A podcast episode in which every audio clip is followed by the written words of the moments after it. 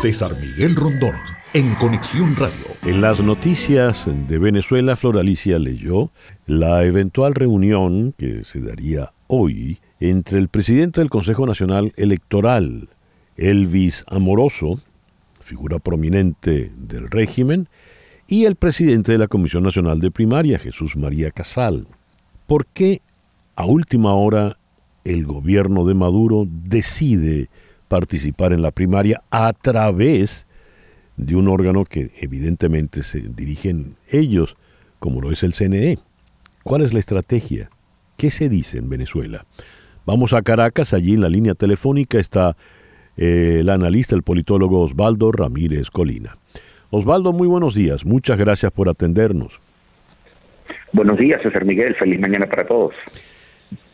¿Cómo ves tú esta jugada de última hora de parte del gobierno de Maduro, de parte del chavismo, de hacer que el CNE, presidido nada menos que por Elvis Amoroso, entre en el proceso de la primaria opositora.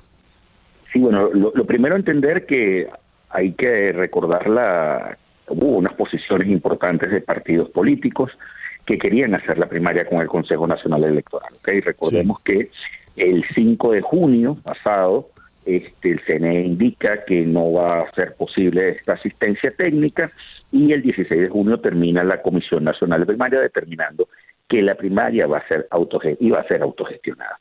¿ok?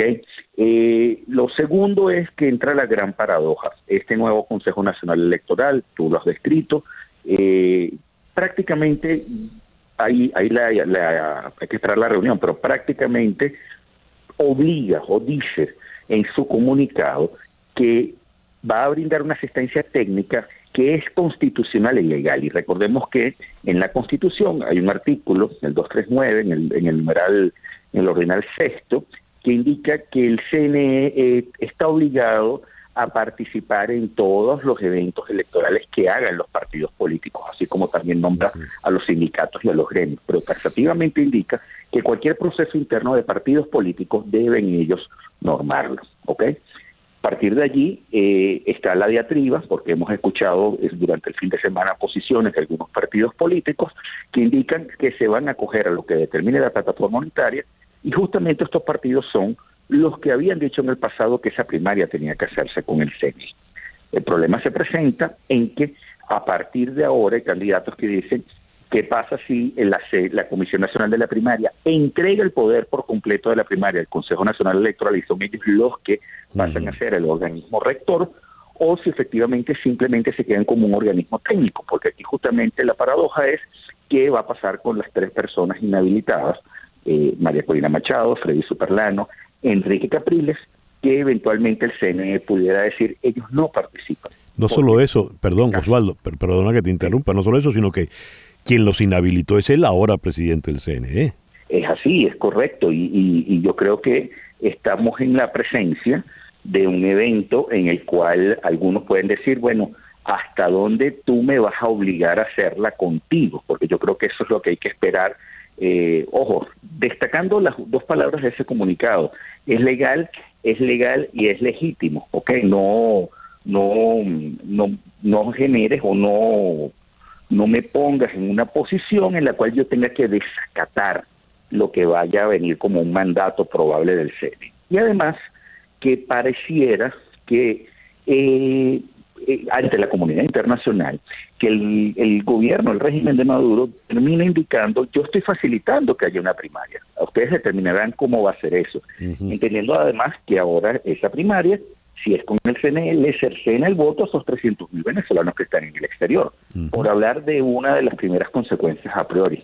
¿Qué puede ocurrir en definitiva? Porque, visto a la distancia, no deja de ser una, una jugada eh, una suerte de provocación tal como venía desarrollándose el proceso. Todo lo que dice técnica y legalmente es correcto, el documento del CNE, pero no estamos hablando precisamente de un gobierno legalista, ¿no? No, y por, por supuesto, yo creo que se aprovecha de esa situación para tratar de llevar la, la pelota a su terreno y dominar la pelota, dominar Consecuencias. Eh, mira, primera consecuencia, que haya candidatos que digan no voy a participar en eso y se salgan de la primaria. ¿Por qué? Me cambiaste las reglas de juego. Acordamos unas reglas previas a la inscripción de las candidaturas el 22, 20, o sea, esos días finales del 22, 24 de junio, incluso el 25, pues estás cambiando las reglas, yo tengo el derecho de tomar una decisión en consecuencia. Decisión que puede venir primero de irme directo a la elección presidencial o simplemente, bueno, tratar de mantener mi candidatura y no presentarme en esa primaria que pudiera manejar el CNE, asumiendo que esta sea la directriz. La sería sería ese perdón, sería ese el caso de María Corina Machado, por ejemplo, que es la que lidera las encuestas. Puede ser el caso de María Corina Machado, este, quizás como, como frontrunner más importante, con, con mayor cantidad de, de, atracción de votos potenciales. Otros candidatos pudieran decir, bueno, mira, vamos a acogernos a lo que diga la plataforma unitaria. Recordando que la plataforma unitaria hoy tiene tres grandes partidos pugnando entre ellos, pero que coinciden en que debe hacerse con el CNE. La candidatura de Capriles, apoyada por Primero Justicia y Un Nuevo Tiempo, y la candidatura de Acción Democrática a través de Carlos Trotteri, que también dice vamos a apoyar vamos a irnos con el CNE, ¿ok? Eh, probablemente ellos puedan tratar de, de, permíteme usar esta expresión, arrimar el mingo, o sea, colocarlo cerca de eh, una decisión en la cual ellos se sienten cómodos porque eventualmente pudiera entrar dentro de su estrategia electoral. Y otros que dicen, mira, simplemente me bajo del barco. Yo no voy a participar en la primaria porque se cambió por completo el esquema y voy a tratar de ver a quién apoyo. Pero la realidad creo que esto también puede traer como consecuencia el desasosiego de parte de la población que quería participar en la primaria y que dice me voy a bajar del barco. No participo, simplemente me voy al proceso de abstención a esperar determinar hasta dónde puede llegar mi candidato o si simplemente me vuelvo a motivar para votar cuando se presente un evento presidencial. Si ocurre ese panorama que estás dibujando, Osvaldo, se estaría implosionando todo el proceso opositor. María Corina Machado por un lado, los otros candidatos por otro lado, el desánimo, el desasosiego. El, el régimen habría logrado su objetivo. Sí, mire, y con relativamente costo un costo relativamente bajo para efectos de la comunidad internacional, porque estás permitiendo la primaria y de hecho estás poniéndote a la orden para, para ayudar a que se realice.